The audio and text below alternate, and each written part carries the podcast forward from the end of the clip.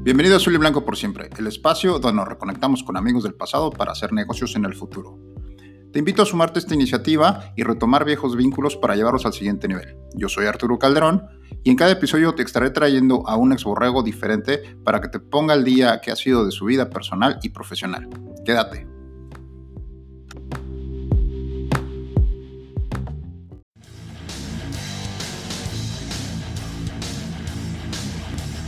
Bienvenidos a Azul y Blanco, por siempre, el podcast donde nos reconectamos con viejas amistades del pasado para hacer negocios en el futuro.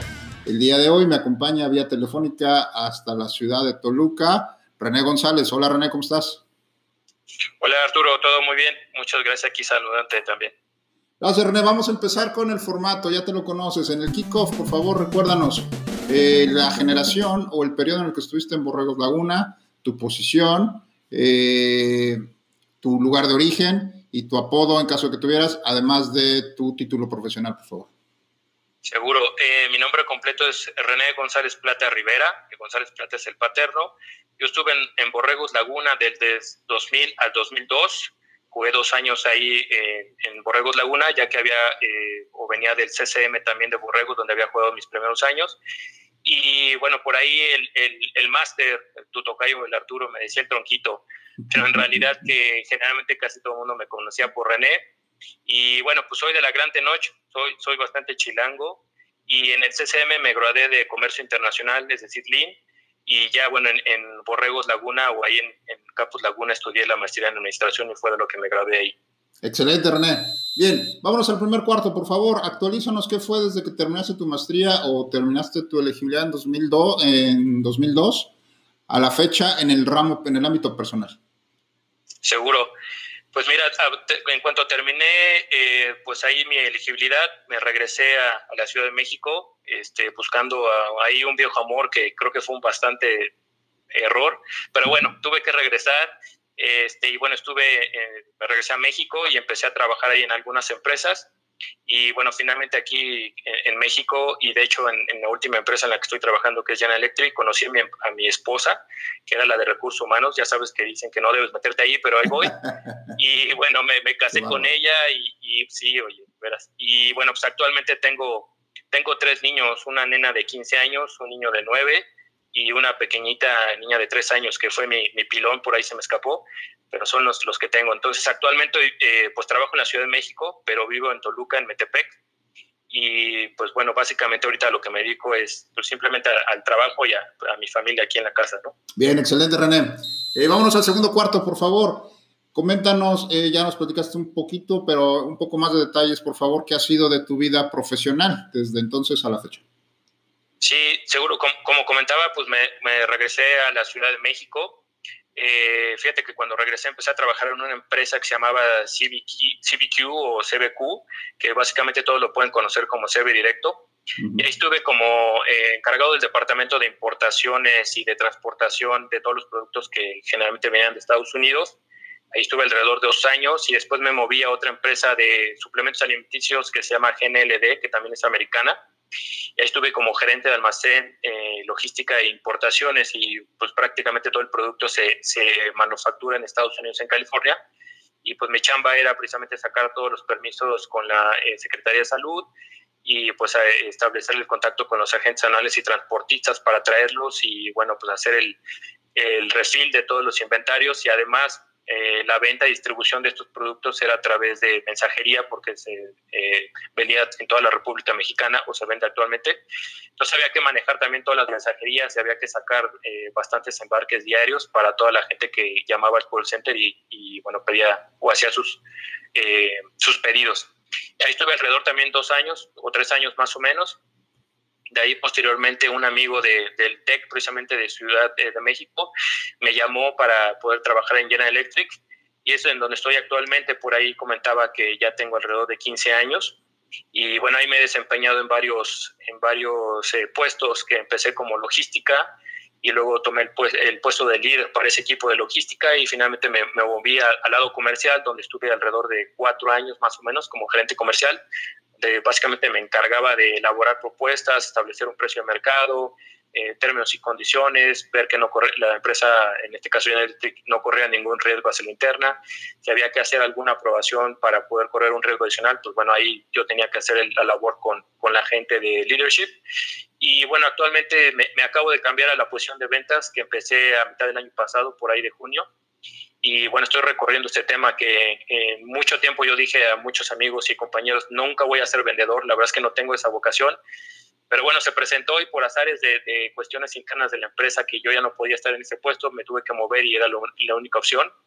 Y la verdad es que he estado aprendiendo bastante, estoy recorriendo este camino que es, es bastante eh, doloroso, pero la verdad es que eh, me ha ayudado mucho a aprender y a, a solventar muchos gaps que yo tenía como persona profesional y la verdad es que, que, lo estoy empezando a disfrutar, pero creo que me va a tomar un poquito más de tiempo estar en una zona de confort que me ayude a estar más, más tranquilo y relajado, ¿no? Pero básicamente eso es donde estoy ya el día de hoy. Ok, oye, coméntanos un poco cómo es esta experiencia de estar, has estado en estas tres empresas, cuatro empresas que han sido, son, son por así llamarlo, internacionales, ¿no? Han sido grandes empresas. ¿Cómo es este proceso de mantenerte ahí, brincar de una a otra? Obviamente, has, has, lo que nos comentas, has brincado a empresas más grandes. Y en este caso, como ya comentábamos, es una, una, de las empresas más reconocidas en el, en el mundo, ¿no? Eh, ¿Cómo es el proceso de estar en una empresa durante tanto tiempo como G? Pues eh, mira, la verdad es que en las empresas anteriores eran un poco más pequeñas, a, a, pesar de que tenían una orientación pues americana, que sabes, los americanos son un poco más de proceso, son más abiertos, más directos, eh, no se guardan las cosas. Eh, eran pequeñitas, ¿no? Aprendí bastante de ellas y finalmente pues trabajaba más con, con gente eh, pues mexicana y pues bueno, costaba un poquito el hecho de, de, poder trabajar en una forma confiable o segura, ¿no? Pero bueno, hice buenas relaciones y la verdad es que me fue bastante bien. A, a, comparación de General Electric, la verdad es que es una empresa al 100% americana, todo viene de Estados Unidos, eh, dependemos de Estados Unidos, todo lo que requieras hacer, pues, eh, o todo el tiempo requiere estar hablando con Estados Unidos. Por ejemplo, es una empresa muy de ingeniería, entonces, eh, básicamente para poder of ofrecer productos, en este caso a, a, clientes en México, y que comento, estoy en el área de energía, donde se manufactura y se ofrecen servicios postventa y refacciones y reparaciones para las turbinas que producen electricidad porque hay otra sección de aviación, pero no, yo estoy en el área donde producimos electricidad. Y bueno, toda nuestra eh, eh, departamento de ingeniería está en Estados Unidos, entonces cualquier producto que tú quieras ofertar o desarrollar con un cliente, tienes que ir hacia Estados Unidos y bueno, pues todo el tema es platicar con los americanos. Entonces, la verdad es que eso ha ayudado bastante. Eh, por ahí te comentaba muy al principio en otra charla que eh, se, la verdad es que he visto que General Electric se adecua mucho a lo que te enseñan en el TEC. En esa cultura, la verdad es que te sientes como pez en el agua. Entonces, eso me ha ayudado, la verdad es que estar bastante tiempo en esta empresa.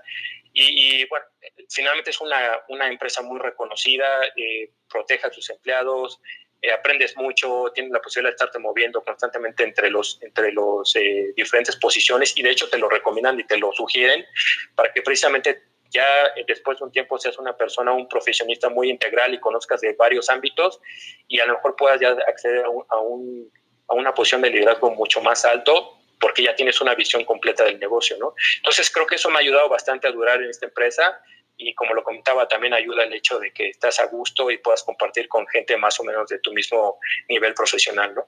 Oye, como a lo mejor para los que estamos de, afuera de este, de este sector, el sector energético, eh, podríamos pensar que hay pocos competidores, ¿no? En, en el área, en tu ahora, de ventas, hay pocos competidores por los servicios. ¿Cómo es el mercado energético en México? ¿Cómo, ¿Qué tan peleado está o, o, o qué tan complicado ha resultado para ti eh, salir adelante en esta, en esta posición? Fíjate que eh, en cuestión tenemos dos áreas, una que produce turbinas que son a gas y otras que son turbinas a vapor. Las turbinas de vapor son una tecnología mucho más antigua y, de hecho así empezó General Electric. Eh, en el área de turbina de gas es un poco más complicado, tiene mucho más ingeniería. Eh, todo lo que desarrollas para que una turbina pueda generar electricidad es mucho más complicado. Eh, sin embargo, en, como decía, en la parte de vapor, el tema es un poco más sencillo, es una tecnología más noble. Entonces, hay más competidores en el área de vapor, que es donde estoy yo, y, la verdad es que el mercado ha crecido bastante de unos años para acá. Puedo decir que los fabricantes de turbinas que son Siemens, Hitachi, Toshiba, General Electric y algunos otros, están muy enfocados y ese mercado está muy cerrado para vender eh, equipos o turbinas nuevas. Más sin embargo, ya en todo el tema de postventa eh, es, está muy competido aquí en México. Eh, de hace un tiempo, la verdad es que General Electric se enfocó mucho en las turbinas de gas, que era como su, su caballito de batalla, y dejó muy de lado la, la parte de vapor.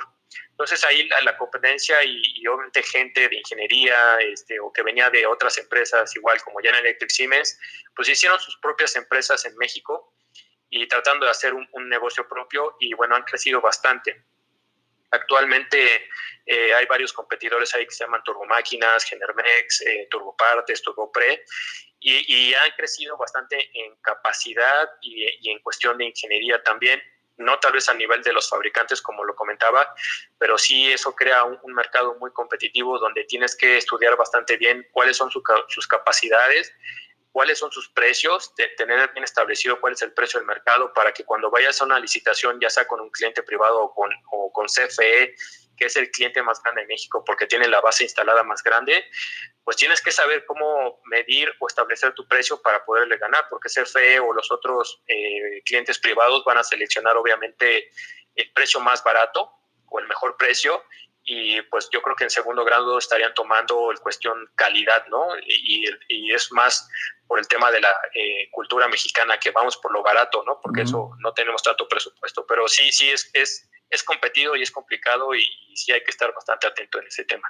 Ok, oye, coméntame un poco sobre esta parte de que brincaste de, eh, a, a un área completamente distinta en la que estabas ahora en ventas. ¿Qué retos te ha representado personalmente profesionalmente? Para entrar en este mundo de las ventas, ¿no? ¿Cómo, te has capacitado? ¿Cómo, qué, qué, has tenido que ajustar en tu, eh, digamos que en tu cajita de herramientas personal y profesional para poder entrarle a este, a este otro show que son las ventas, ¿no? Sí, fíjate que muy buena pregunta, eh, Arturo, porque incluso desde que pasé del, del, puesto de logística hacia el área comercial, en el área comercial eh, ahí era responsable de eh, que el vendedor traía las oportunidades y yo tenía que traerlo hacia la interna de la empresa, pero yo tenía que hablar con ingeniería precisamente para poder establecer qué es lo que ven, quiere vender el, el vendedor. Eh, el tema es que yo no soy ingeniero, yo soy licenciado, entonces aquí se utilizan muchos términos de ingeniería y la verdad es que para mí fue un reto tener, eh, enfrentarme a eso y, y decir, ¿cómo voy a establecer esa comunicación con ingeniería? ¿Cómo me voy a hacer entender? ¿Cómo voy a entender lo que ellos me quieren decir y todo eso? Pero la verdad es que este, este, antes de pasar a ventas, esta eh, posición de comercial me ayudó mucho, me dio mucha fortaleza, este, mucha confianza en, en mi persona, porque supe, supe eh, llevar a cabo eh, y establecer esa conexión que decía. Y lo importante que saqué de ahí es, yo creo que mientras seas un buen administrador y te puedas rodear de la gente que te ayude y entienda, creo que puedes solventar lo que tú quieras. Entonces eso me ha ayudado en, la cuestión de ventas porque igual ahora me enfrento a los clientes yo tengo que decir, oye, mira, vengo a venderte un álave o vengo a venderte asientos de válvula, pero bueno, finalmente otra vez no soy ingeniero. Entonces, esto, el, el puesto anterior, como comentaba, me ayudó a eh, tal vez siempre traer un técnico conmigo o siempre prepararme antes de ir a una presentación con un cliente, hablar con ingeniería y decir, oye, ¿cómo lo puedo vender? ¿Qué es lo que puedo decir? ¿Qué es lo que me puede preguntar el cliente? Entonces, la verdad es que esto me ha ayudado mucho a poder eh, ganar confianza y siempre eh, enseñarme a estar preparado para cualquier situación. Eh, y bueno, pues obviamente también me ha enseñado a que no debes, no debes temer a equivocarte. Finalmente, si no lo sabes decir al cliente, oye, no lo sé, dame oportunidad, voy a regresar y después te traigo la información completa, ¿no? Eh, y bueno, pues básicamente eso me, me, ha ayudado a fortalecer, a tener confianza y pues tratar de, de, establecer cómo enseñarles el valor de lo que tú les puedes vender o de tu producto al cliente. Porque no solo es decir, oye, mira, General Electric es una super empresa, tenemos una, un departamento de ingeniería grandísimo, es una empresa que tiene miles, miles de años en el mercado, pero no, más bien tú tienes que decirle qué es lo que tú necesitas y si tengo un producto exacto para ti, mira, este producto es exactamente para ti porque te va a dar este valor y te va a traer estas ganancias. Entonces, eso me ha enseñado a establecer una buena... Eh, frase o, o, comunicación con el cliente no solo venderle la empresa, sino realmente venderle el producto y que hace fit para él y que realmente es para él, ¿no? Porque no puedo venderle zapatos a ellos cuando ellos se dedican a completamente otra cosa, pues no le va a traer valor. Es decir, sí, van a estar muy bonitos los zapatos, son muy baratos, pero no es lo que, lo que yo realmente necesito, ¿no? Entonces eso me ha ayudado a, enfocarme exactamente en, las necesidades de del cliente para poder sí ser exitoso y poder generar la venta, ¿no? Excelente, qué interesante. Vamos a dejarlo hasta aquí, está muy, muy interesante, pero vámonos al medio tiempo. En el medio tiempo, por favor, recuérdanos de una anécdota curiosa de aquellos borreros Laguna, por favor. Uy, hay bastantes, pero bueno, ahí para no quemar a la gente, fíjate que una que siempre recuerdo mucho y me, causa mucha risa, siempre que viajábamos a, a, jugar hacia México o fuera de Torreón, me acuerdo que siempre de regreso nos parábamos a comer en algún lugar que nos llevaban, generalmente el Cirlón Stockade, y bueno, ahí siempre era que eh, Coach Gaitán siempre cumplía años, cabrón. Entonces siempre había un pastelito para él y le cantábamos las mañanitas. Entonces la verdad es que eso siempre, siempre lo tengo presente y, la verdad es que era muy chistoso para mí siempre que el coach ya sabía que le iba a pasar y finalmente este, sucedía, ¿no? Le caía de sorpresa, pero sí, buena anécdota que tengo de ese buen recuerdo. Sí, definitivamente. Algunos todavía seguimos aplicando la misma estrategia para el pastelito. Ah, súper, súper. Ok, René, eh, gracias. Vámonos al tercer cuarto. De regreso al tercer cuarto, por favor, coméntanos sobre un tema, un reto personal o profesional que te hayas tenido que enfrentar en los últimos años y cómo saliste adelante de él, por favor. Sí, fíjate que, me, siento muy correspondido ahí, por ejemplo, con, con Cuauhtémoc, con, con Omar, que también el otro día escuché su, post, su podcast. Eh, pero bueno, sí, tuve un, tuve un tema muy fuerte con mi familia. En el 2012, eh, precisamente viviendo acá en Metepec, de regreso a México, íbamos un fin de semana a México y tuvimos un accidente. La, eh, veníamos en el coche o camioneta, se patinó, estaba lloviendo ese día. Y desafortunadamente venía con mi hijo, de, que en ese momento tenía dos años, y la niña más grande de cinco. Pero por tontería, y es un consejo para, para todos los que nos escuchan, es que eh, a los hijos siempre hay que mantenerlos con el cinturón de seguridad. Desafortunadamente la camioneta giró mucho y chocamos y bueno, este, estuvo bastante fuerte el accidente y mi hijo salió por el parabrisas y pues se estampó completamente con el pavimento, ¿no? El, golpe fue tan fuerte en la cabeza que tuvo fractura de cráneo y se rompió una arteria en la parte de atrás en, en, la nuca y prácticamente se, se desangró este, unos minutos más que no hubiera llegado la ambulancia eh, se hubiera muerto mi hijo, ¿no? Eh, llegó con el 10% de su sangre al hospital eh, y, bueno, pues completamente en blanco, ¿no? el golpe fue tan fuerte que perdió todas las conexiones del cerebro e incluso hasta, pues, bueno, pasamos ahí como tres semanas cuatro semanas en terapia intensiva porque no sabíamos si él estaba viviendo o no, si iba a quedar en estado vegetativo.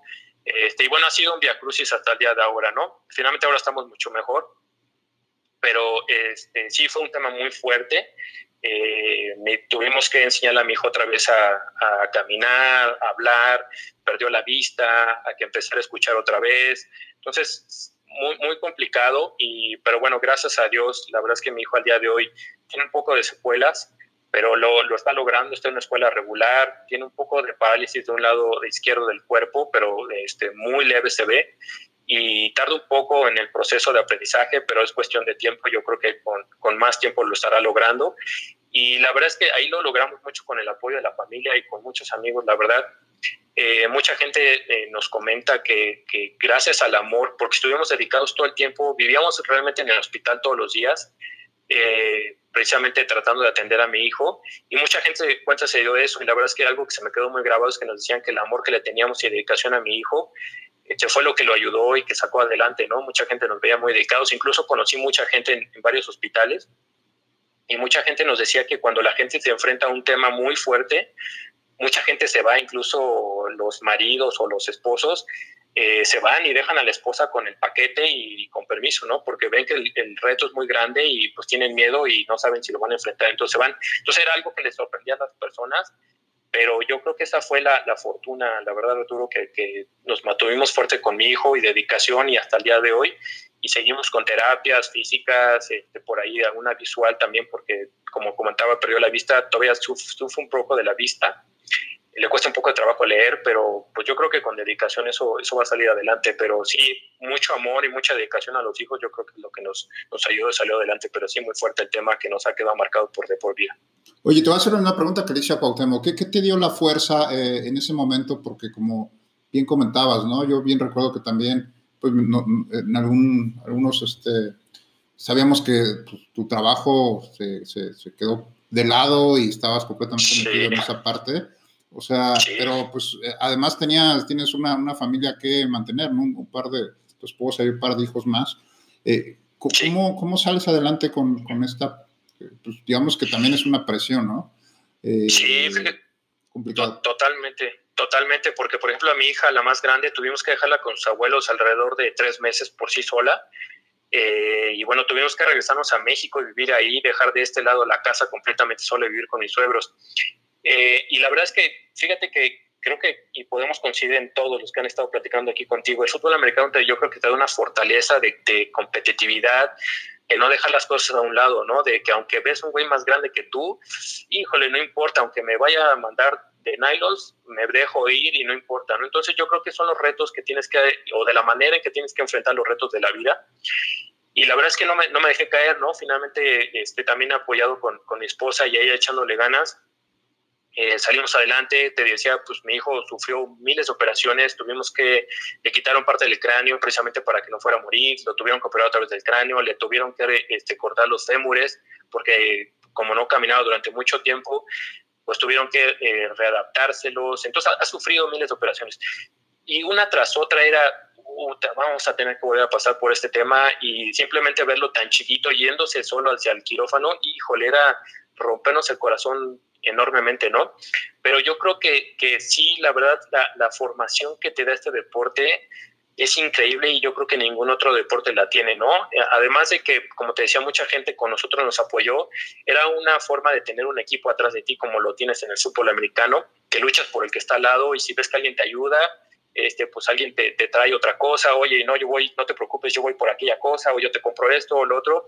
Entonces yo creo que eso nos ayudó en lo personal a mí bastante para salir de este tema tan fuerte y pues seguir adelante y la verdad es que este pues siendo como los entrenamientos la verdad es que si no eres responsable y no vas pues no juegas si no eres del primer equipo o simplemente no te consideran, ¿no?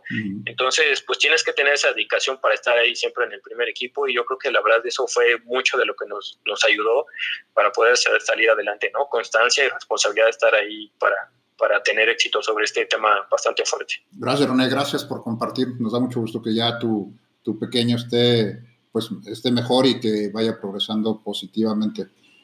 Sí, muchas gracias. Gracias, vámonos al cuarto cuarto, por favor, en el cuarto cuarto, coméntanos eh, sobre tu expertise profesional o el valor que le puedes eh, brindar al equipo en caso de que alguien voltee a buscarte.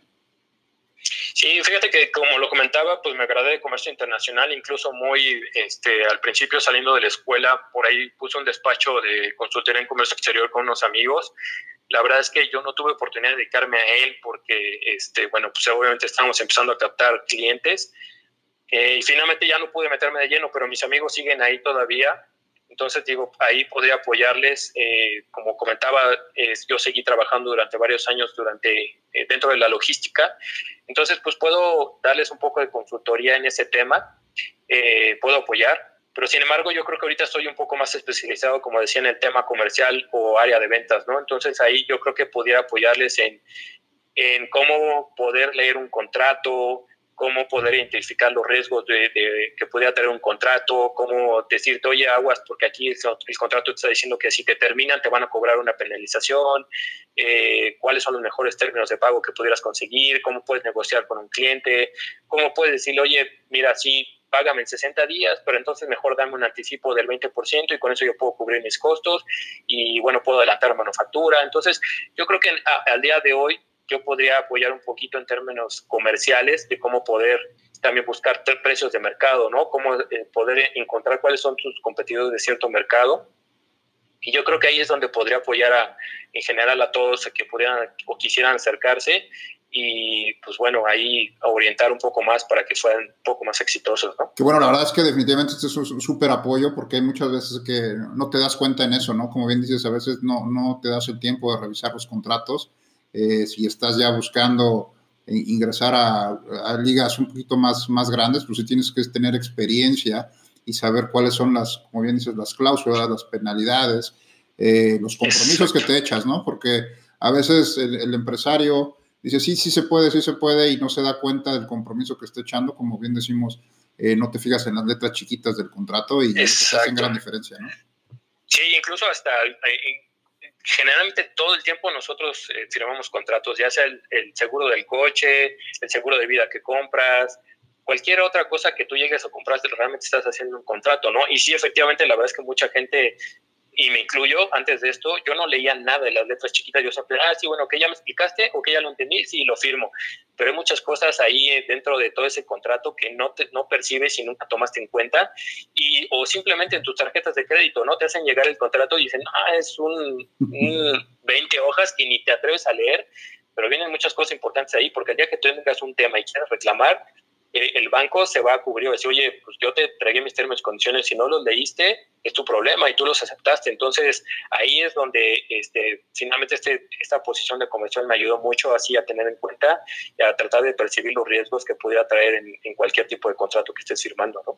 Excelente, René, muchas gracias. Ok, vámonos en el overtime. En el overtime, por favor, coméntanos un tip personal o profesional que quisieras compartir con nuestra audiencia.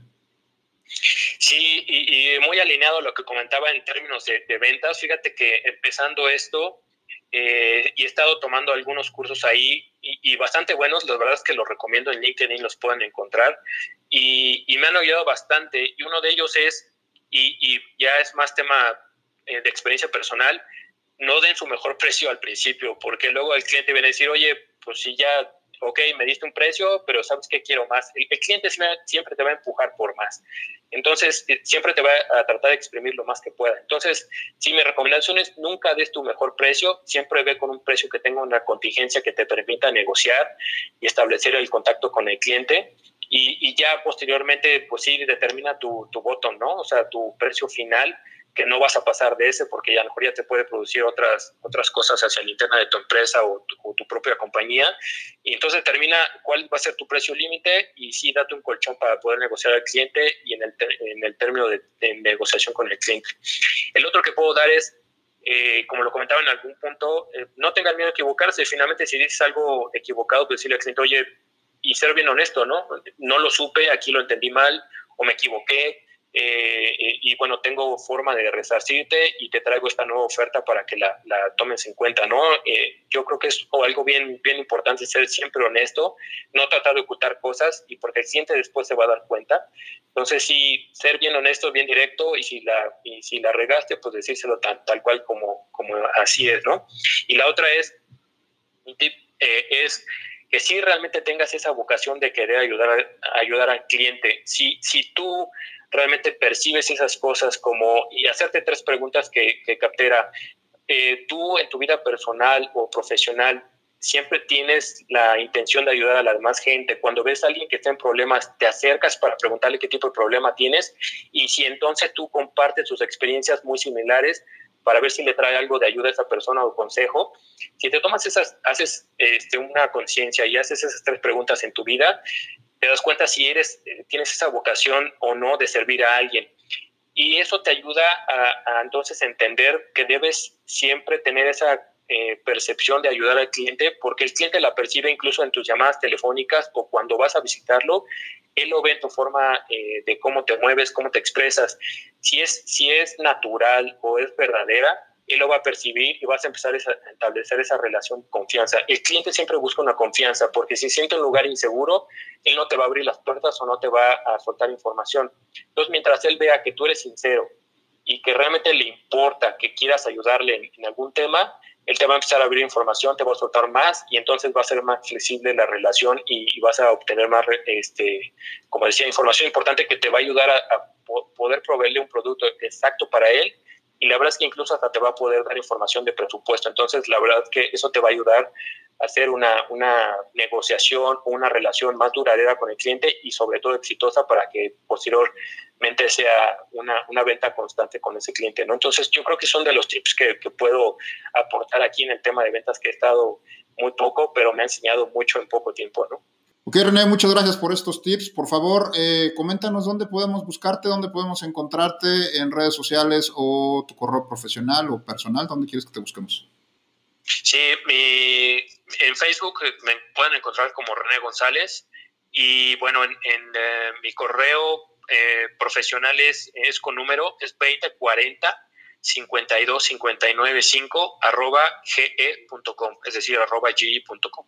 Ahí es donde me pueden encontrar. ¿En LinkedIn? Eh, en LinkedIn aparezco también como René González Plata y bueno, pues ahí si me mandan una invitación, por supuesto los aceptaré. Ahí también estoy en LinkedIn. Eh, simplemente, la verdad es que creo que otros lo han hecho, Arturo. La verdad, agradecerte. Creo que es una, una iniciativa bastante padre el hecho de que sepas dónde está la gente con la que conviviste durante mucho tiempo, casi como hermanos y hasta literal viviste, eso te ayuda y ayuda a saber, en este caso, dónde está la gente, en qué te puedo ayudar. Digo, por ejemplo, yo ahorita tengo desde hace muchos años la intención de, poner un negocio.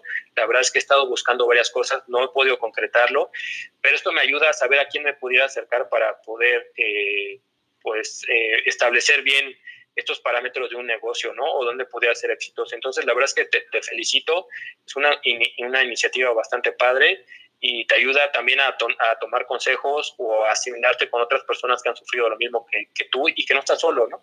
Entonces, la verdad es que felicidades y básicamente lo que quería comentarte, ¿no? Muchas gracias, René, muchas gracias. Así es, se trata de eso, de acercarnos y es, es un punto muy interesante que comentas, ¿no? Eh, darnos cuenta que todos hemos pasado por un camino, pues, de una u otra manera espinoso y la, importancia de saber que pues cada quien a su manera lo ha lidiado y ha salido adelante con él, eso te, también te motiva y te da eh, pues la fuerza para decir, hey, si tal hizo esto, ¿por qué yo no? no? Entonces también puede ayudar a esa parte. Sí, sí, que todos más o menos pasamos por lo mismo y que todos hemos podido salir adelante. Entonces eso yo creo que sí, es un aliciente y pues te ayuda, ¿no? A continuar adelante y seguir motivado. Ok, pues muchas gracias René, muchas gracias a todos ustedes por escucharnos, por prestarnos 30 minutos de su día. Ojalá hayas podido aprender algo. Por favor, seguimos invitando a que te sumes a esta iniciativa, no importa el lugar, no importa tu ciudad de origen, no importa tu generación, queremos saber de ti porque tienes mucho que aportar. Y hasta aquí nos vemos y nos escuchamos en la próxima ocasión. Hasta luego.